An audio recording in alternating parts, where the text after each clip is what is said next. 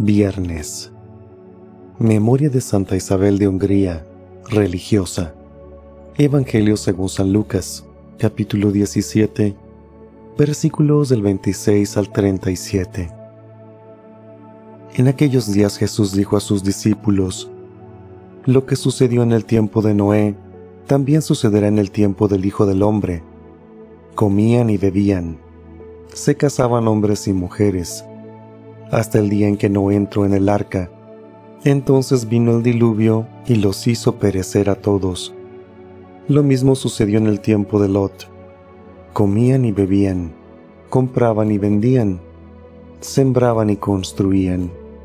Pero el día en que Lot salió de Sodoma, llovió fuego y azufre del cielo y los hizo perecer a todos. Pues lo mismo sucederá el día en que el Hijo del Hombre se manifieste aquel día, el que esté en la azotea y tenga sus cosas en casa, que no baje a recogerlas. El que esté en el campo, que no mire hacia atrás. Acuérdense de la mujer de Lot. Quien intente conservar su vida, la perderá, y quien la pierda, la conservará.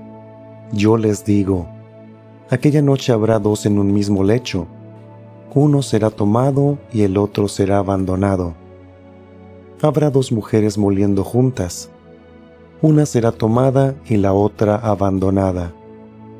Entonces los discípulos le dijeron, ¿Dónde sucederá eso, Señor? Y él le respondió, Donde hay un cadáver, se juntan los buitres. Palabra del Señor.